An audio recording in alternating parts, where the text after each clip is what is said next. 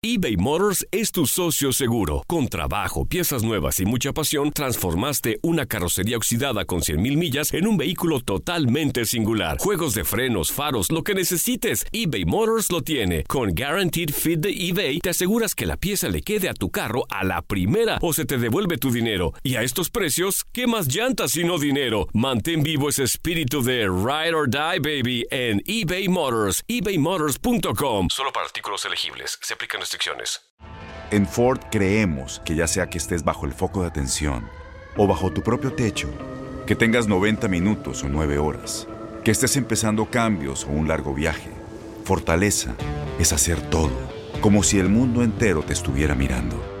Presentamos la nueva Ford F150 2024. Fuerza así de inteligente solo puede ser F150. Construida con orgullo Ford. Fuerza Ford. When you buy a new house, you might say, Shut the front door! Winning! No, seriously, shut the front door. We own this house now. but you actually need to say, Like a good neighbor, State Farm is there. That's right. The local State Farm agent is there to help you choose the coverage you need. Welcome to my crib. no one says that anymore, but I don't care. So just remember, like a good neighbor, State Farm is there. State Farm, Bloomington, Illinois. Boost Mobile tiene una gran oferta para que aproveches tu reembolso de impuestos al máximo y te mantengas conectado. Al cambiarte a Boost, recibe un 50% de descuento en tu primer mes de datos ilimitados. O, con un plan ilimitado de 40 dólares, llévate un Samsung Galaxy A15 5G por $39.99. Obtén los mejores teléfonos en las redes 5G más grandes del país. Con Boost Mobile, cambiarse es fácil. Solo visita boostmobile.com. Boost Mobile, sin miedo al éxito. Para clientes nuevos y solamente en línea, requiere AroPay. 50% de descuento en el primer mes requiere un plan de 25 dólares al mes. Aplican otras restricciones. Visita detalles. El mejor fútbol del mundo te da la bienvenida a una emisión más del programa especial de fútbol europeo. Estás entrando a la élite del balompié. Solo los mejores pueden jugar aquí. Vive la pasión del fútbol europeo. Iniciamos.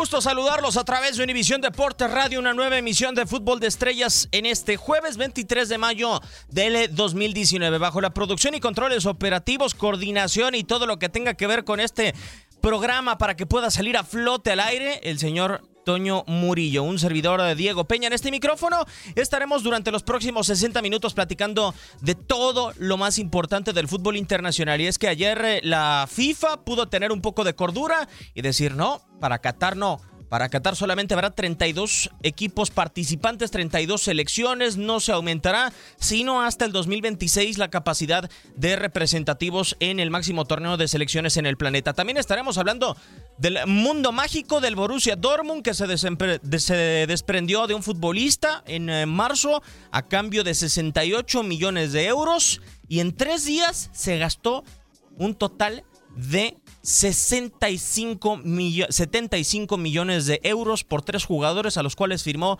en tres días. Un eh, negocio muy rentable el del Borussia Dortmund. También estaremos platicando de la previa de la final de la Copa del Rey que se dará en el Estadio Benito Villamarín el próximo sábado y platicaremos ya, adelantar- adelantaremos un poco lo que es la semana de las finales a través de Univisión Deportes Radio. Cómo llega Chelsea, cómo llega Arsenal a la disputa por el título en Bakú. Todo esto y más durante los próximos 58 minutos, menos tiempos de cortes comerciales. Siempre primero deben de ir las damas. Katia Mercader, ¿cómo andas? Muchas gracias, Diego Peña, de verdad. Un gusto estar en Fútbol de Estrellas. Y sí, extiendo el saludo a Toñito Murillo, por supuesto para ti, y también para Gabo Sainz, con los temas sobre la mesa. Gabo, ¿cómo andas? Un placer. Hola Diego, ¿cómo estás amigo? Eh, qué gusto saludarte, igualmente para Katia. Eh, muy bien, ¿ustedes? Eh, Bien. igual para Toño Murillo, perdón. Eh, también un saludo ahí. Hoy el único desaparecido es. Bueno. Ah, No, ahí ¿por qué está. no anda acá? Ahí está, ahí está. ahí ¿Neto. Gallegos? Está. ¿Neto Quijas? Ándale, exactamente. Es raro, ¿no? Digo, el jueves que no esté, pero bueno. Saludos a donde Allá anda esté. Pablo Mármol, ese sí anda. Allá es eh, Max ¿Cuál? Andalón. ¿Cuál de todos? Ah, ah, Así ahora es. que me lo acaban de... Llego y le digo, ¿te tusaron? Y me dice, ¿qué es eso? No, Bueno, no, es que más bien en su mundo como que aplica que lo mordió un burro. De acuerdo, Ya, pero, pero, bueno, Toussaint no excusar sabía como qué era. que sí es eh, este uso, ¿no? De la palabra. Que Término más estilístico. Me, me- tusaron. me sentí así como que, como que más grande que él, obviamente lo soy, pero digo, me sentí así como que dije, ah, No, bueno, este podría me ser tu entendió. hijo. Sin problema, o sea, ¿qué, qué edad tiene? ¿Unos 20? 22. Más de- Fíjate, más o menos. Mi hija, 21, mi hija va a cumplir 19, o sea, más o menos. más o menos. Contemporáneos son. Más o menos. más o menos. ¿Qué les pareció que la FIFA haya rectificado? Que haya Buena dicho 32. decisión. Sí, bien. Buena decisión. ¿Sabes qué? Sobre todo, Diego, eh, perdón, Katia. Adelante, eh, adelante. eh, el país. ¿Cómo? La, la capacidad que tendría Qatar para poder realizarlo, me parece que tendría que haber sido más congruente la gente y decir, ¿sabes qué? No puede Qatar. No iba a poder con, con tantos países, con tanto movimiento. Es un país pequeño. Sí. Eh, mucho dinero, sí, claro, pero de todas maneras el espacio termina siendo complicado. Eh, parece que para el 2026, tres países. Ay, de los ahí más no debe de haber bronca. No, No, tendría que haber sí bronca. Los tres países más grandes eh, eh, de Norteamérica, vaya, los tres que están en Norteamérica. Y eh, pues ya para las siguientes Copas del Mundo, no sé, a menos de que fuera Estados Unidos o algún país de primer mundo, entonces tienes que buscar ya sedes alternas de dos países De para realizar la Copa del Mundo. Sí, Sobre es- todo si vas aumentando más. Pinta para ser la tendencia, ¿no? Creo yo, en cuanto a. que sean binacionales. ve- ve la las euro, por ejemplo. Por lo ¿no? menos, claro, Ajá. por lo menos binacionales. Sí, sí, sí. A mí, la verdad, digo, no sé qué les generaba a ustedes el hecho de que dijera Infantino, es que van con 48 o van eh, con 32. No sé qué les genera, si ansiedad o tranquilidad el hecho de que hayan decidido así la FIFA. Digo, a, a mí me genera ansiedad porque no termino por ver plasmado un, un proyecto. O sea, hoy dicen que va a haber tarde o temprano un mundial de 48 selecciones. Sí. Y a mí me hubiera gustado que fuera ya en Qatar. ¿Por qué? Porque no han plasmado todavía un, un formato de competencia, Katia, como tal. No sabemos si ya No, va a ser a matar o morir dentro de la primera ronda. Sí. No sabemos si va a ser primero no grupos sería- y después vamos a tener 32 avos o 16 avos. No sería lo más justo, ¿eh? Te escucho, Katia, pero no, No, sería adelante. lo más justo. Imagínate llegar a un mundial para jugar un partido y irte. Sí, como que no tiene sentido, ¿no? Todo el desplazamiento, todo. A ver, yo entiendo esta idea de más equipos del Mundial incluyente, pero, a ver, Qatar 2022 hubiera sido un buen ejercicio. Sin embargo, creo que también en un ejercicio de la FIFA de humildad o honestidad, dijo, eh, hablando con el tema de Qatar, ¿sabes qué? No, no tiene la infraestructura. La FIFA argumentó básicamente problemas logísticos y el tema también eh, político, del conflicto eh, territorial que existe Sí. en esta zona, ¿no? Del Golfo Pérsico, que no es nada nuevo, es algo que tiene décadas históricamente hablando y Qatar no tenía esa infraestructura, ¿no? Kuwait y Oman podrían haber sido sus sedes alternativas. Sin embargo, eh, tampoco tienen la infraestructura para albergar eh, una justa de este tamaño, ¿no? ¿Qué pasa?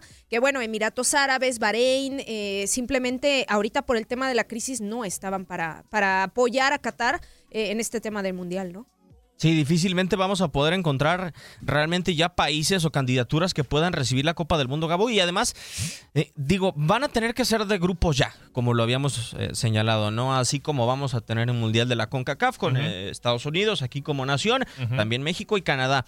Pero me pregunto, ¿qué tan difícil va a ser encontrar tres países, dos países que tengan cercanía territorial, que estén realmente uno a uno de frente y que tengan la misma capacidad de recursos para organizar una Copa del Mundo. Porque, por ejemplo, ok, ya tenemos el del 2026, el del 2030 es un mundial muy especial, es el centenario del mundial y hoy, por ejemplo, se prepara, Sí. o se ha dicho que es Chile. Con Argentina y con Uruguay, obviamente. Eh, también se maneja que es Brasil, Incluso pero se me- trinacional. metían hasta Paraguay, ¿no? Sí. También. Sí, eh, de acuerdo. Son cuestiones complicadas. Por ejemplo, me quiero imaginar también, no sé, ya se hizo un, un- un mundial, eh, Japón y, y Corea. Pero imagínate, ahí Corea, por ejemplo, digo, la zona que está con Japón tendría que ser otra vez con Japón. No puede voltear a ver a Corea del Norte, ¿de No. acuerdo? No, O sea, no, no. entonces no tendría que, que- que buscar el tema de las situaciones que, que vaya siendo ideologías políticas más o menos entendibles. se reduce de Qatar. demasiado Se reduce. el, el Claro. panorama para las candidaturas. Sí, de acuerdo, porque sobre todo si vas ampliando a más equipos, eh, mientras más tengas, más vas a necesitar más infraestructura, más cuestión de hoteles, más cuestión de, de- de viajes, de, de coches que tengan, tengan Sí. que llevarte, eh, mucha logística, es muchísima logística. Y creo que mientras más eh, sea, va a ser más complicado para cada ciudad. Vaya, trasladándonos a México, hoy el tema de la contingencia ambiental, eh, una semana, imagínate eso te agarra el mundial. No. ¿Qué haces, no? Increíble, ¿no? Ah, O sea, bueno. es, es complicado. Pero son parte del mundo que estamos viviendo. Entonces creo que sí es una situación que debe de entenderse y manejarse muy, muy cuidadosamente. Híjole, eh, qué difícil va a ser. Yo me imagino, Katia, hoy tenemos toda la lista de países que han organizado una Copa del Mundo. El anterior Rusia, antes. Brasil, en 2010 Sudáfrica, apareció también en 2006 Alemania. ¿Cuántos países de los que ya organizaron un mundial podrían volver a organizar uno? Digo, por ejemplo, yo creo que Alemania tendría la capacidad. Sí. Inglaterra tiene la capacidad, ¿de acuerdo? Y, si se conjunta con el Reino Unido sería espectacular. Desde- Sí. Creo que esa es una candidatura que me podría gustar. Sí. La Euro- eh, Portugal con España, España. podría ser otra, pero por ejemplo, ir a África ya sería imposible, o sea. Es que fuera de Sudáfrica, o sea, eh, ¿a dónde o a qué región te tienes que ir, no? En todo caso, para agarrar un conglomerado de cuatro países, por decir algo, en una candidatura compartida, pensándolo en eso. Pero si no es Sudáfrica, eh, más allá, pues ¿dónde, no? A menos que la FIFA lo planee con antelación, así como sucedió un poco con Sudáfrica, en donde construyen estadios, eh, organizan todo para que se pueda llevar a cabo el Mundial. Pero yo lo veo complicado y específicamente por el tema político, porque ya es inevitable no ligarlo y lo vemos en concreto en este asunto de Qatar. Claro. ¿no? En donde Qatar no puede albergar estos cupos porque no tiene la infraestructura y se tendría que apoyar en sus vecinos, los cuales no le van a prestar ese eh, o no le van a conceder eh, ese apoyo. Y bueno, tendrá que tener otras sedes alternas, pero que no es suficiente, ¿no? Entonces es lo mismo. Y en cuanto al aficionado también, o sea, tú te desplazas, digamos, eh, pensándolo en el Mundial de Estados Unidos, Canadá y México Claro. tú quieres ir a ver un partido a Canadá, pero a lo mejor, no sé, Montreal, y de ahí quieres desplazarte a Ciudad de México a ver otro partido. O sea, es que también en cuestión de gastos, es, Claro.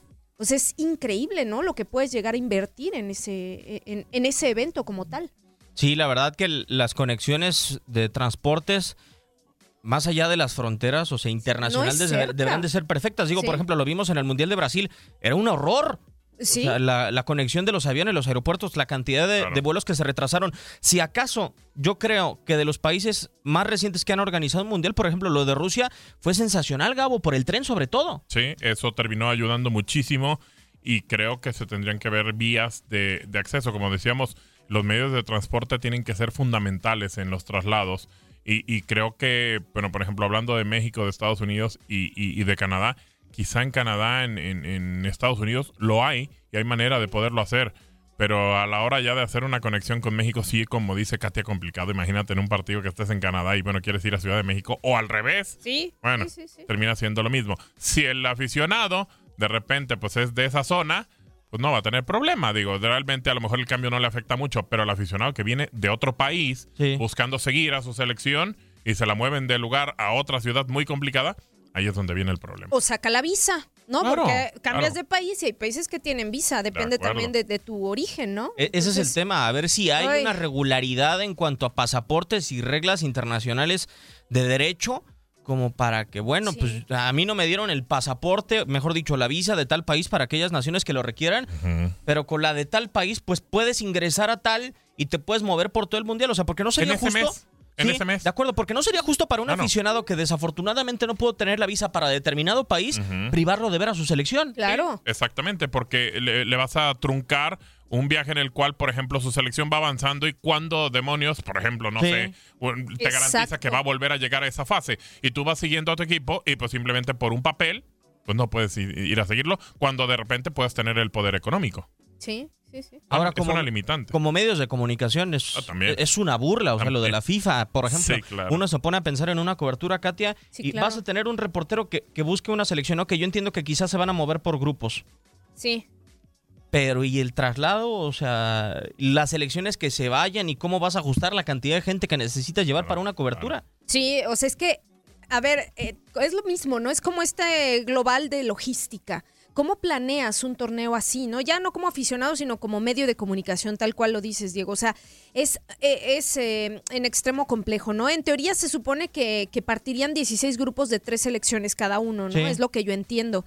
Que de cualquier manera hay que ver cómo se va moviendo cada selección y cuáles son las sedes alternas. Y de ahí, en cuanto a gastos, eh, para la prensa o para la gente especializada que vaya, bueno, pues es eh, de cualquier manera es apostarlo también un poco, ¿no? Yo creo que la FIFA debería, de, además de regular, sí, cuando tenga la oportunidad de decir, ok, en el 2026 sí vamos a hacerlo en la CONCACAF y de- evidentemente con 48 selecciones. Yo creo que la FIFA también se debería de dar a la tarea, Gabo, de regular las dimensiones, las fronteras, cómo se debe- debería de manejar eh, todo ese tipo de situaciones que quizá la FIFA no tiene regulada, o sea, la extensión territorial y, y ya va a reducir el universo totalmente y ya no va a haber países que se gasten eh, meses creando una candidatura que no va a tener éxito. De acuerdo, y creo que muchas de las cosas que sí agarra la FIFA y dice, a ver, esto es mío, esto es mío, esto sí me hago cargo, pero muchas de las otras cosas las deja a los gobiernos municipales, a los gobiernos estatales, en, ca- en caso de que, de que los haya obviamente que estén metidos en eso, a los gobiernos federales, Sí. y, y- y es cuando termina pasando, eh, ok, falló esto, el transporte, es problema de él. Claro. Y la FIFA tendría también, porque digo, la FIFA saca muy buena lana de un mundial. No, bueno. También reparte muy buena lana. Negociación. Pero el detalle es que debes de estar pendiente de todos. Y como todo se reduce a lo mismo, y lo platicamos y creo que estamos de acuerdo, es lo- logística. Planear bien qué es lo que va a ser de una Copa del Mundo, porque luego de repente pensamos, y ya no estamos como en antaño, cuando en su momento Colombia dijo no puedo hacer la Copa del Mundo, México venía de un terremoto y dijo con un bote de pintura y remozamos los estadios y hacemos el mundial. Se hizo sí, porque México en ese momento tenía mundiales, te- tenía estadios muy buenos Sí. y demás y, y- y todo. Pero, pero era otra- ahora Y era sacas- otra época. sacas, pero era el otra época. 86, era muy diferente a los Sí. tiempos que vivimos ahora. Ahora con un bote de pintura no se puede No. solucionar todo, ¿eh? No, no, no, porque ya hay reglamentación o regulaciones para los estadios, tienen que cumplir un criterio determinado, aprobado por FIFA o por UEFA o por la confederación que sea, y ya no es nada más así, ¿no? Yo creo que el tema aquí es contemplar todas las aristas o todas estas situaciones que, que, mm, eh, puedes controlar hasta cierto punto, ¿no? Porque finalmente FIFA eh, tiene, la idea a mí no me parece mala, ¿no? Yo creo que eh, es un espectáculo global el fútbol, yo estoy O sea, estás convencida de metiendo, eso. estás metiendo a más países, me parece. Está bien que agarren del Es pastel. incluyente, Va. ajá. Lo más lo que sí es cierto, Katia, y creo que es lo que va a pasar, eh, estás incluyendo además, va a haber pa- partidos que a lo mejor van a ser infumables, pues sí, Sí. pero pues no queda de otra, sino cómo les repartes un poco más de lo, lo Claro. poquito que puede ser. Imagínate, dos partidos por lo menos de mundial para selecciones como, no sé, ¿qué te gusta? Eh, Guatemala Sí. que en su vida ha ido a un mundial, o sea, realmente que a lo mejor puede acceder a una Copa del Mundo. Es eso, es incluir, es tratar de, de meterlos y, y que puedan estar, pero sí es una decisión complicada porque han ido avanzando, antes eran pocos, 16, después 32, eh, de 24, después 32, y ahora pues eh, se está pensando que sean más, y cada vez van a ser más. ¿Por qué? Digo, creo que el dato todavía sigue siendo igual. Hay más eh, países afiliados a la FIFA que a la ONU.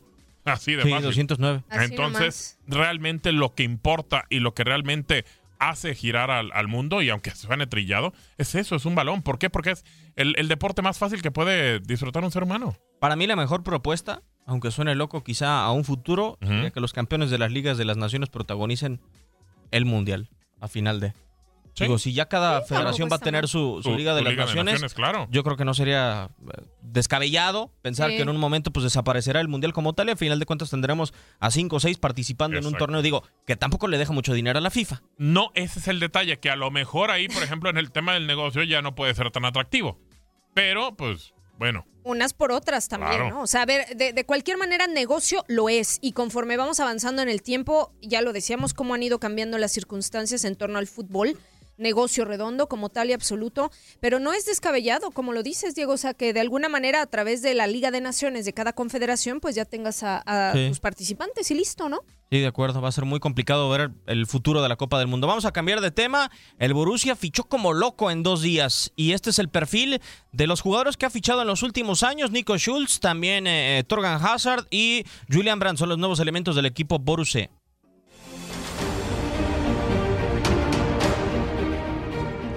Después de un decepcionante final de temporada y de haber perdido la liga, el Borussia Dortmund ha anunciado los fichajes de Nico Schulz, Thorgan Hazard y Julian Brandt.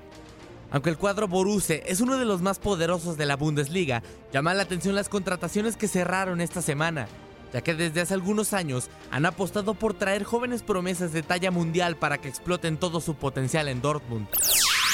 Usman Dembélé, Christian Pulisic y Mats Hummels son ejemplos de jóvenes que recibieron minutos y que saltaron después a equipos más dominantes en Europa, como el Barcelona o el Bayern München. Desde el mercado de verano del 2015 hasta el final de la temporada pasada, el Dortmund ha reportado ganancias de más de 180 millones de euros en traspasos. Ventas como las de Pierre-Emerick Aubameyang al Arsenal o la del propio Usman Dembélé al Barcelona han contribuido en gran medida para aumentar el capital en las arcas aurinegras. Por lo que al parecer, la economía del club no es impedimento para realizar fichajes de cara a la próxima campaña. Y es que a tan solo unos días de haber concluido la temporada, se ha confirmado la llegada de tres futbolistas que eran referentes en sus anteriores clubes, para conformar una plantilla que ilusiona a los aficionados borusen, quienes esperan por fin el ansiado título que desde hace siete años se les ha negado, la Bundesliga. Para Univisión Deportes Radio, Max Andalón.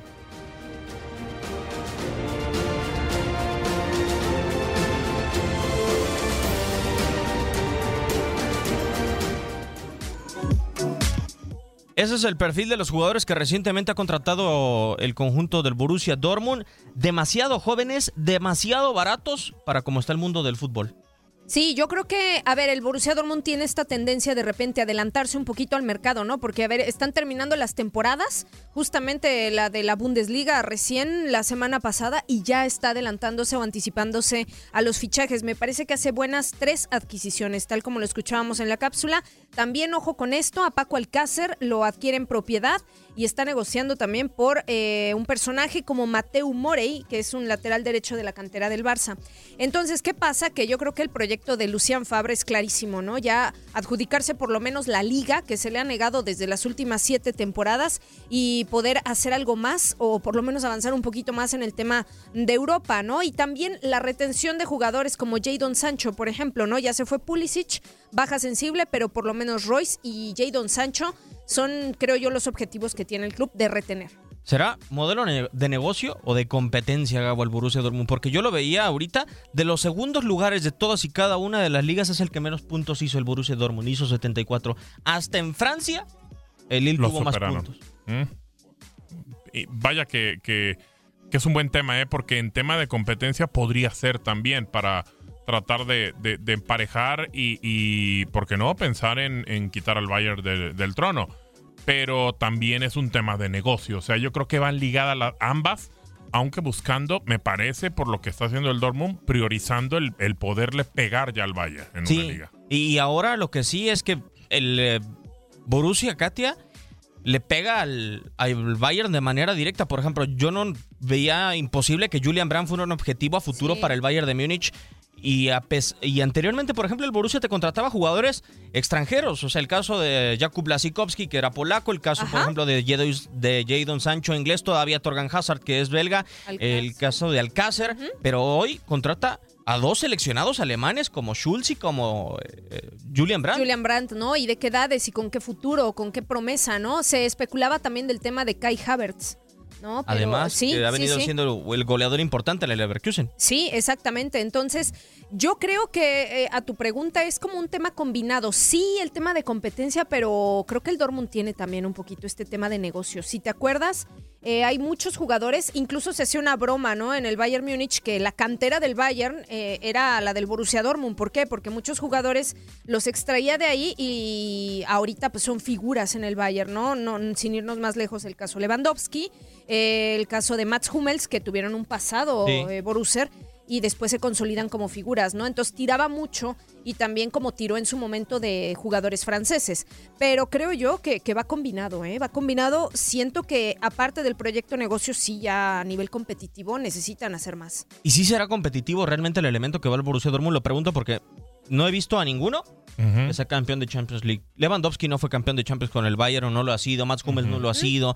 No ha sido tampoco Royce, no lo ha sido el Kai Gundogan con el Manchester City. O sea, están regados dentro de los mejores equipos. Pero ninguno con un título importante. Sí, de acuerdo. Es algo que le tendría que preocupar eh, en, algún momento. Pero vaya, yo creo que están pendientes de, de más la calidad sobre los títulos que han, obtenido y creo que, los han regado para precisamente buscar que lleguen a tener la, calidad. No sé, es, difícil porque cuando tú, por ejemplo, ves a un jugador que la rompe pero no tiene los títulos suficientes, pues realmente dices, pues ¿quién lo va a recordar? ¿Estás de acuerdo? Porque al final por lo menos un título te tiene que, avalar. Y, creo que... Eh, pues es la situación que está buscando, pero hay que entender que de repente, pues al final el negocio tiene que priorizarse, pero también siendo competitivo. Me parece que nunca puedes dejar eso. El ser segundo lugar no es malo, pero también ya siete ligas consecutivas siendo no el segundo, pero estando atrás de un equipo que te ha mantenido ahí abajo. Y que tiras la liga también, o sea, hay que recordar esta temporada específica del Borussia Dortmund, o sea, cómo se va dejando puntos en el Claro. camino cuando fue líder y tenías una ventaja de 11. Y que ha perdido jerarquía en la. Champions League, yo creo, Katia. O sea, También. antes era un equipo que le impuso al Real Madrid, que Sí. le impuso al Barcelona, que le impuso prácticamente toda Europa, a pesar del reducido presupuesto. Hoy el Borussia se fue en octavos. ¿Y de qué manera? 4-0. Una goleada. Esa o sea, es la- no la puede. forma. Esa es la forma. La o forma, sea, la instancia, ok, eh, en una fase, pero Sí. ¿cómo? Eh, el detalle No es que, ser, que ¿no? tienes que ir priorizando que las formas no sean igual cada torneo y tienes que ir Claro. mejorando. Si vuelven a eliminarlo otra vez de esa manera, ahí tiene que ponerse a pensar el Borussia. Vamos a mensajes y regresamos con la previa de la Copa del Rey a través de Univisión Deportes Radio. Esto es Fútbol de Estrellas.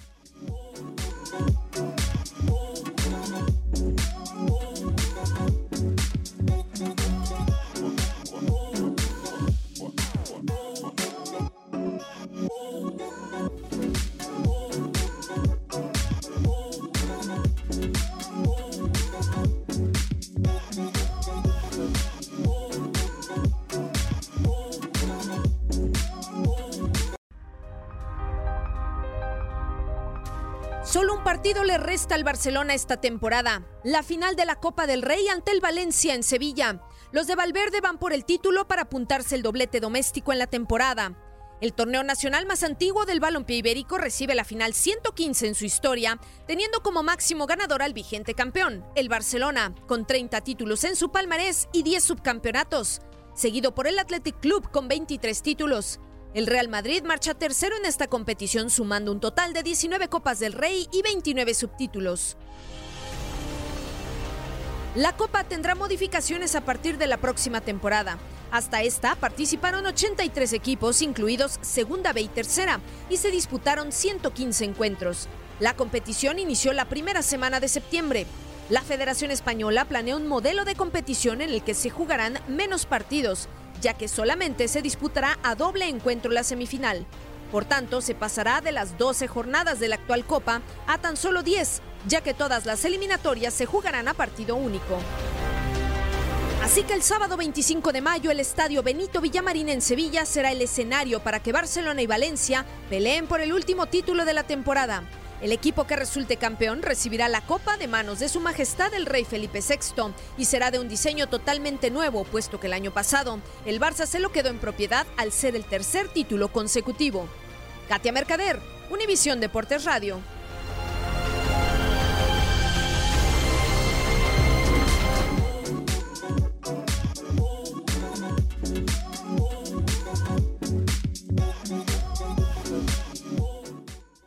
La Copa del Rey, en la que si la ganas sola, no vale. Si la ganas con liga, es un gran logro como el Fútbol Club Barcelona, que ya va para, o mejor dicho, esta es su sexta final consecutiva del equipo catalán. O sea, ni quien le ponga freno.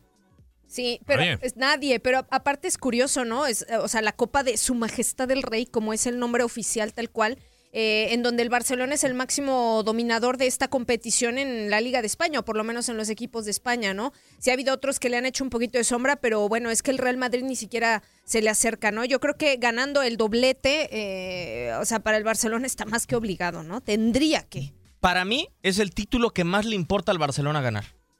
La Copa Ahora. del Rey. ¿De esta temporada? ¿Ahora? Sí. Pues sí, yo creo que sí. O sea, porque, por ejemplo, tú pones la liga sola, no, ¿de qué le vale al Barcelona? no o sea, por ejemplo, no si tú comparas al Real Madrid que ha ganado las últimas tres Champions. League, ¿de qué le sirve la liga sola? Claro. O sea, y yo creo que la Copa del Rey la termina ganando el Barcelona porque el Barcelona es admirador y fanático de los tripletes. Un equipo como, eh, no sé, el... eh, bueno, que no tenga Guardiola, como Liverpool.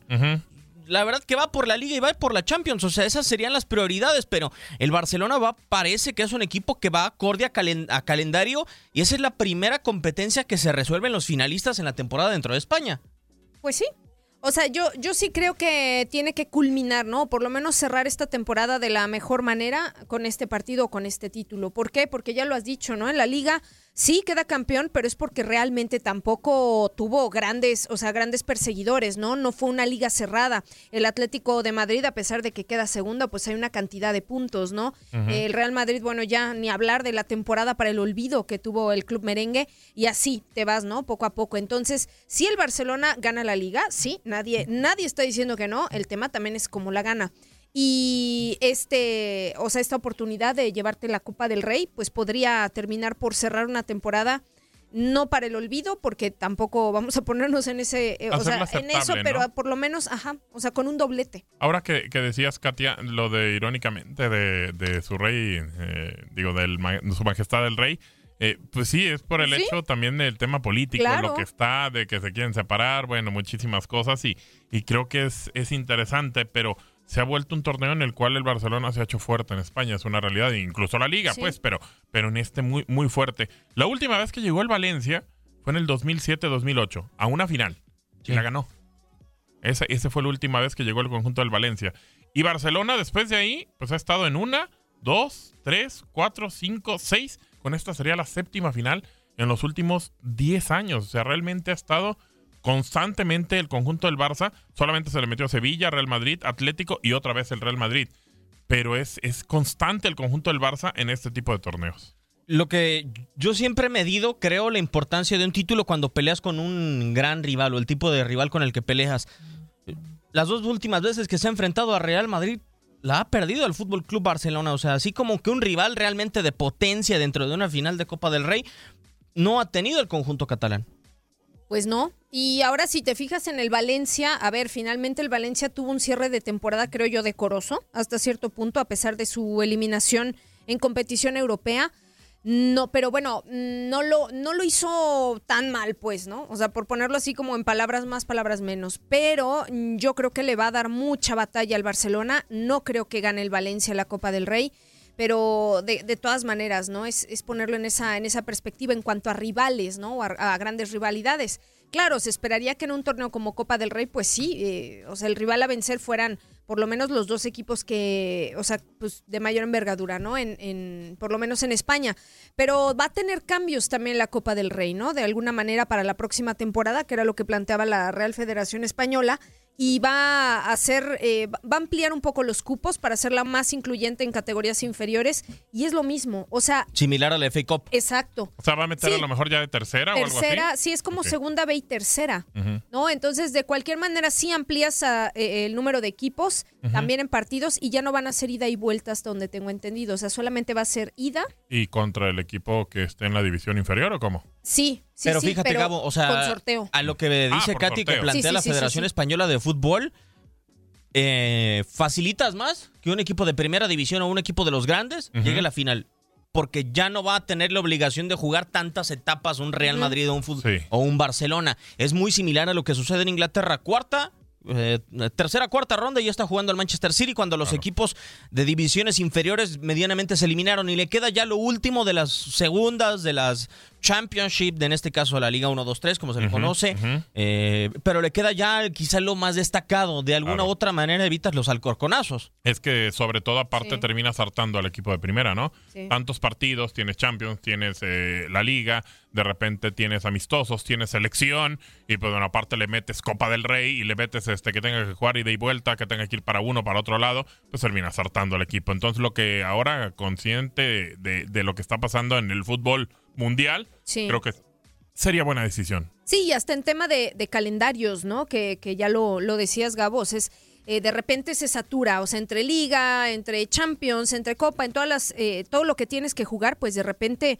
bueno, es, eh, eh, es saturado, ¿no? Sabemos que los calendarios son así, tienden a ser con mucha exigencia, pero bueno, simplificar un poquito la competición, ser de algún modo más eh, incluyente, y estas son las modificaciones que se plantean de cara a la próxima temporada, que está bien, o sea, es un buen torneo, el torneo más antiguo del balompié ibérico, sin embargo, a ver, como todo, y ya lo hablábamos en el primer bloque, el tema de la FIFA, pues tiene que haber modificaciones, ¿no? Claro. Eh, eh, tener, mira, si, si no haces esto, también los equipos a lo mejor de segunda B o de tercera jamás podrían pensar en ir y disputar un partido en el Camp Nou. o en el, o en el Santiago Bernabéu. Entonces, dar un poquito, abrir un poquito esta puerta eh, y que sea motivación, ¿no? De, de alguna manera para, para estos equipos que de otra manera no tendrían esa vista. Hablando de motivación, ¿no creen que el Real Madrid le ha quitado protagonismo a esta copa? Y no me refiero propiamente a estar o no estar en la final, me refiero a que el Real Madrid es el propietario del estadio donde debería de jugarse la final de la Copa del Rey todos los años.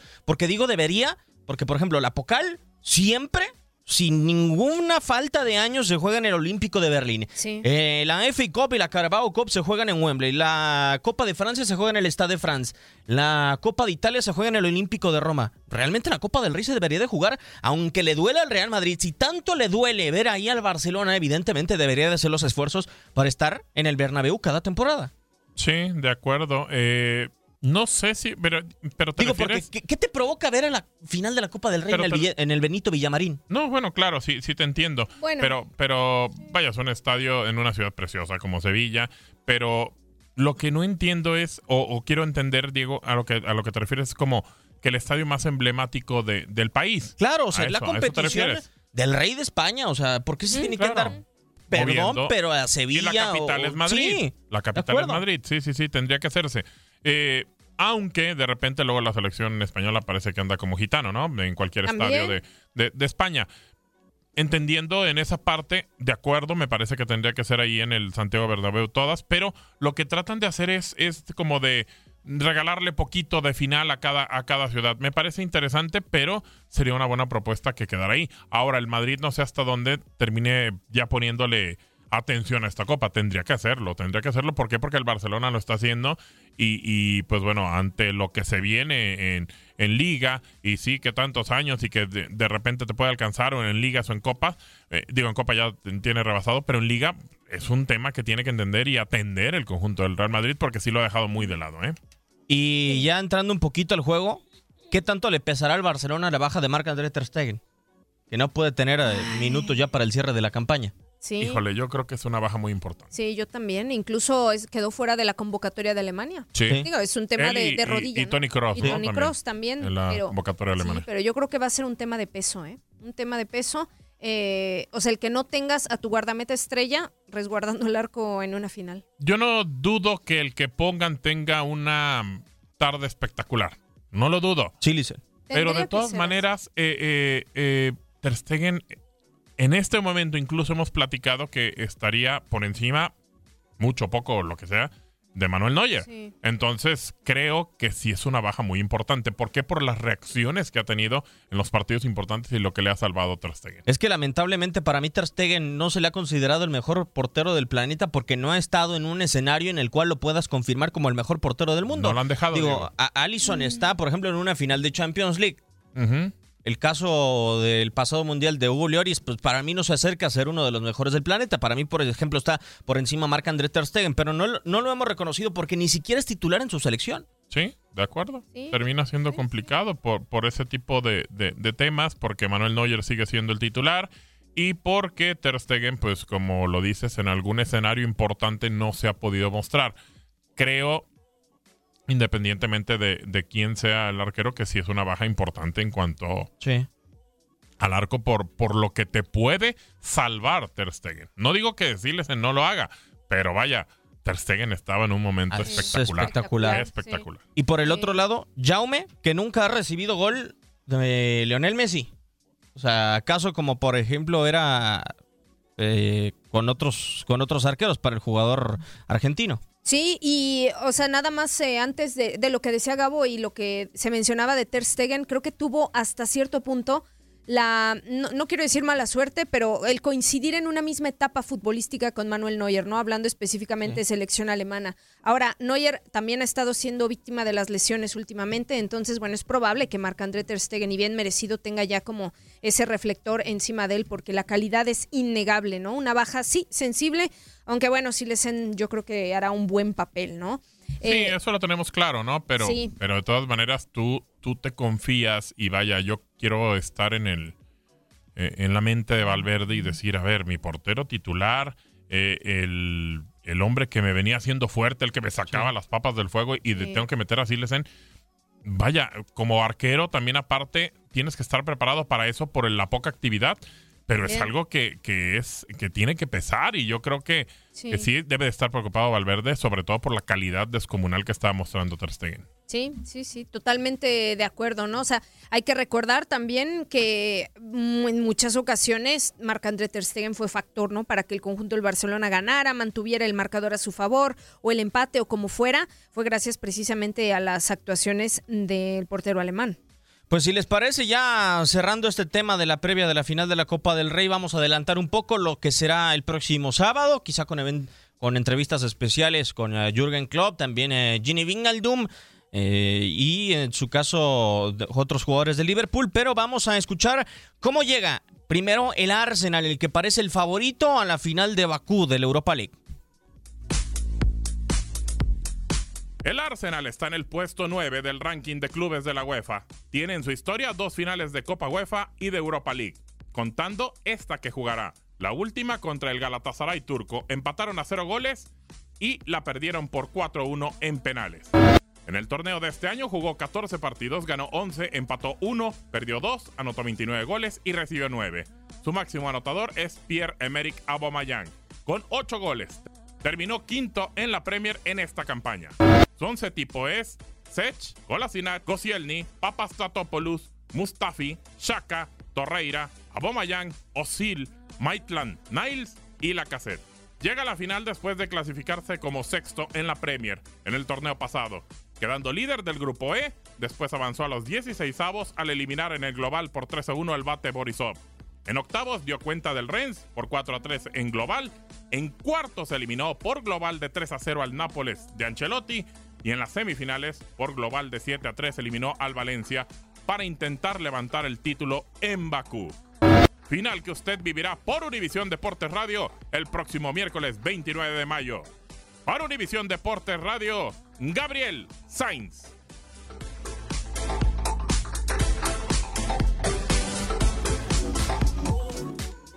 ¿Quién diría que al inicio de la temporada se diera una de las bajas tan importantes para el conjunto del Arsenal? Digo, tiene un gran plantel, pero a todo mundo se le olvidó de la noche a la mañana Gabo Héctor Bellerín. Mm, ni siquiera se acuerdan de él, ¿no?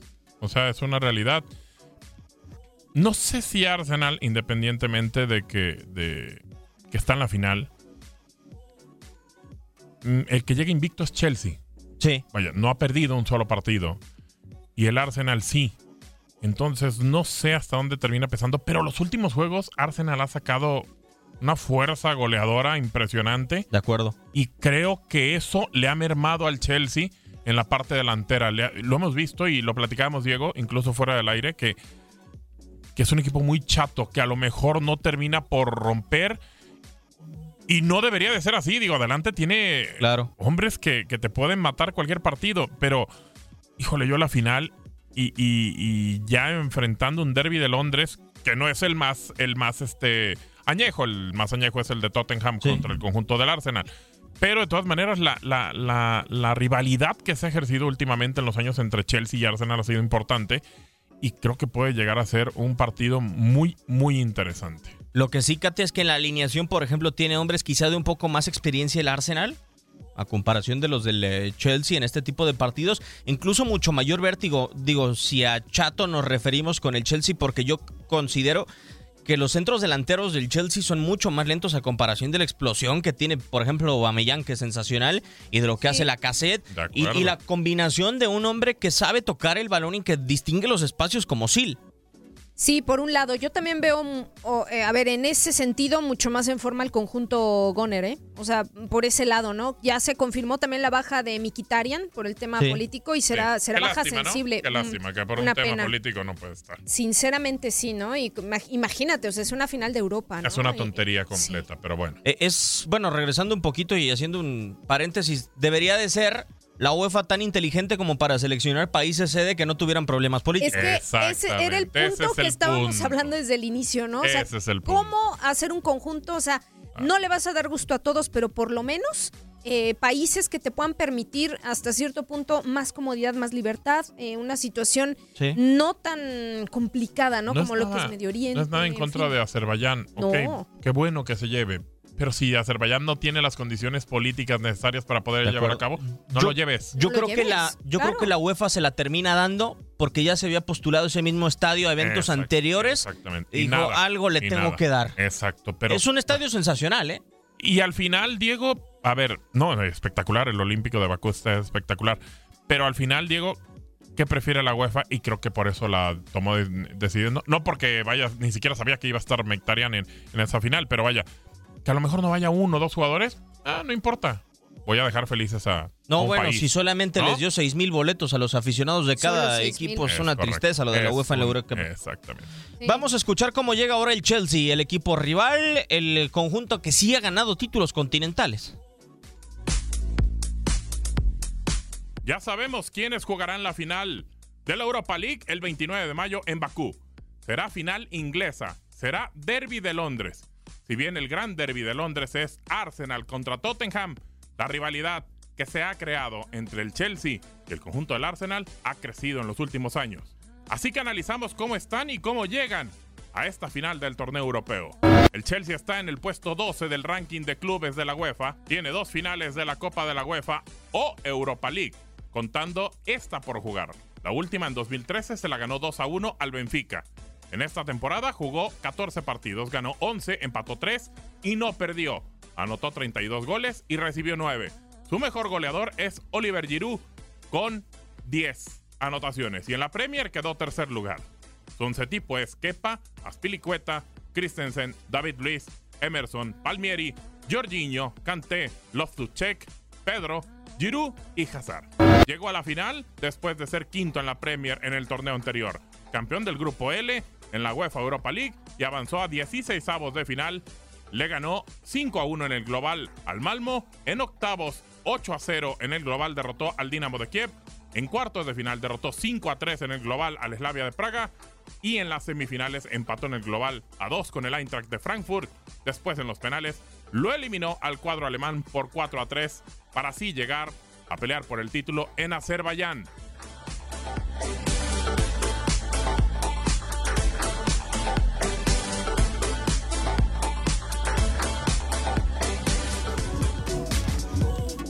El Chelsea, que dentro de lo que tiene es muy peligroso con los extremos, digo, sobre todo, creo que es la mejor temporada que ha tenido Pedro Sí. con el Chelsea. Sí, brutal. Pedro ha sido, ha marcado diferencia, ¿eh? O sea, entra porque no, no siempre empieza de titular y marca diferencia. Sí, es- ese es el detalle con él, que a lo mejor le faltaría ser el hombre titular, ¿no?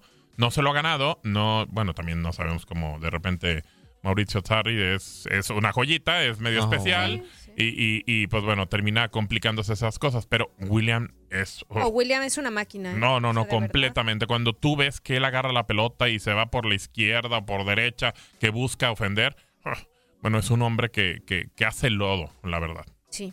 Y ahora también hay que decirlo, el poco peso de Engolo Kanté durante la temporada. Completamente. O sea, y a mí lo que me preocupa realmente es que no hay mucha diferencia entre los suplentes y los titulares del Chelsea. ¿A qué me refiero con poca diferencia?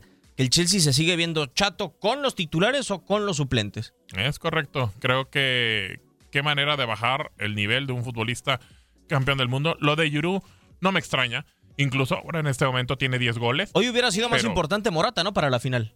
Completamente Sí, de yo acuerdo. también creo, ¿eh? completamente de acuerdo. Pero lo de Golo Kanté sí preocupa. Es un hombre que no se ha hecho presente ahí. Incluso eh, Kovacic es el futbolista que de repente también Sí. está ahí en ese medio campo. Y uno no pensaría que él tendría que ser el, el titular. Pero bueno, el- lo que sí, sí termina pasando con el Chelsea es que de repente Giroud, lo sabemos, a pesar de que tiene 10 goles en el torneo, de repente pasa partido seco. Seco completamente. Y, y es algo que el Chelsea no puede dejar pasar en esta final. En esta final tiene que encontrar ya sea con Giroud o con el que sea, pero tiene que hacer goles. Y lo irónico, Katia, ¿no? Hace casi, bueno, hace 11 años estaba disputando una final de Champions League el Chelsea, pero con un gran medio campo, con Mijael Bala, con Frank Lampard. Hoy no es sólido no, ese de- medio de campo. lujo, o sea, ¿eh? por ejemplo, Sí. con Jorginho y con Kanté, a mí no me garantiza solución. No, no, no. O sea, es- yo creo que hay un abismo ¿eh? de diferencia entre eh, los jugadores que mencionas. O sea, un Balak en un medio campo, bueno, o sea, seguro por completo, ¿no? Sí. Eh, y lo que tienen ahorita, bueno, o sea, no sé, yo siento que si aflojan por ahí ese paso, el Arsenal se los puede, se los puede comer. Nos vendieron más, ¿no? Con Jorginho y no. De acuerdo, totalmente. O no es la posición en la que Claro, debería de estar. También. Nos vamos bajo la producción y controles operativos de Toño Morillo. Katia, muchísimas gracias. Gracias, Diego. Gracias, Gabo. Gracias, Toñito. Aquí nos escuchamos. Hasta la próxima, Gabo. Nos vamos, llegan al máximo. Al rato nos escuchamos. Claro que Ah, sí. sí. En el Fútbol Club, un servidor, Diego Peña, le da las gracias. Esto fue Fútbol de Estrellas.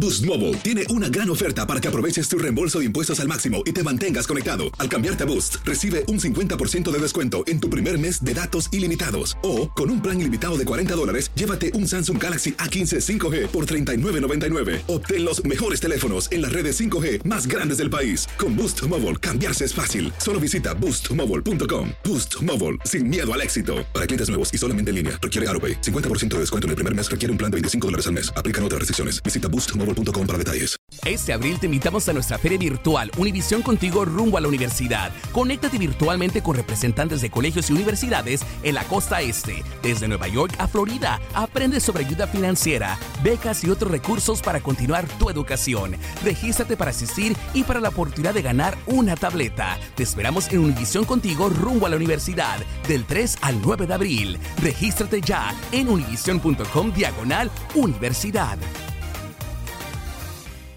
Spring, is that you? Warmer temps mean new Allbirds styles.